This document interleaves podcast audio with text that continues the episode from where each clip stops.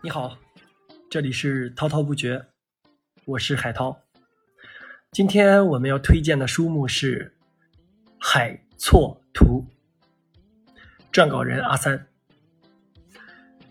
当我看到序言中这样一句话，“且拿去玩儿”，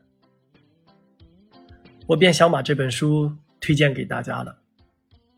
当然，值不值得推荐，还是得看内容。于是，我还算是认认真真的看完了这本书。错，即多的意思，所以这是一本解释海洋生物多样性的书。即便这样，书的名字对于很多人来说也是难以理解的。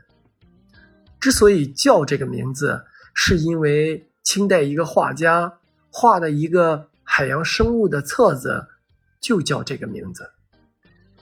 作者小时候被它的内容吸引，长大后按照现代生物学知识，结合现代科学技术，亲身观察、纠正里面的错误，添加一些有趣的故事写成，而名字呢，还是用了以前的名字。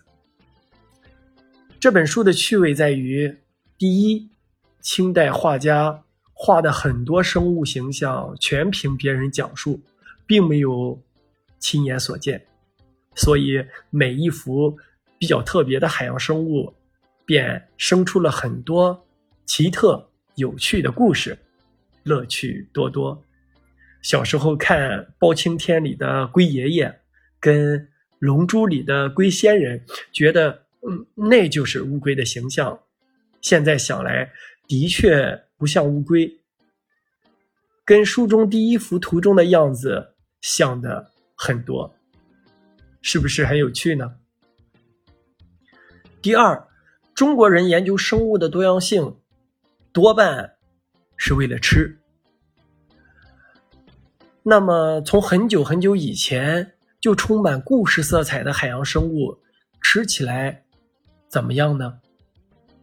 作者详细介绍了每一种生物及它们的近亲的吃法、营养以及口味今不如昔的原因。当然，大部分还是因为人们的贪婪所致。第三，这是一本纠正古人错误缩写的书，所以看它。肯定会增长生物学的知识，这一点确定无疑。这本书既有古人的绘画，又有现代的照片，都是那样的好看，实在是趣味多多。在轻松欢乐中积累了知识，是多么好的一件事情。说个自己的趣事，过年的时候。伙伴到我家里找我玩看见我躺在床上看书，随手拿起我的书翻了几页，说道：“这么大的人了，还在看漫画？”本人笑一笑，出门有别人问伙伴：“我在家干嘛？”伙伴说道：“在家看漫画。”哈哈。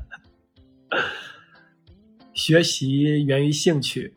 如果你给孩子看这样的书，讲这样的故事，说不定你的孩子会对海洋生物充满兴趣，成为大家也不一定呢。还记得那句：“假如没有祖父替我讲解‘北冥有鱼，其名为鲲’，我不会燃起对海洋的幻想。”这句话吗？好了，今天的分享就到这里。这里是滔滔不绝，我们下期再见。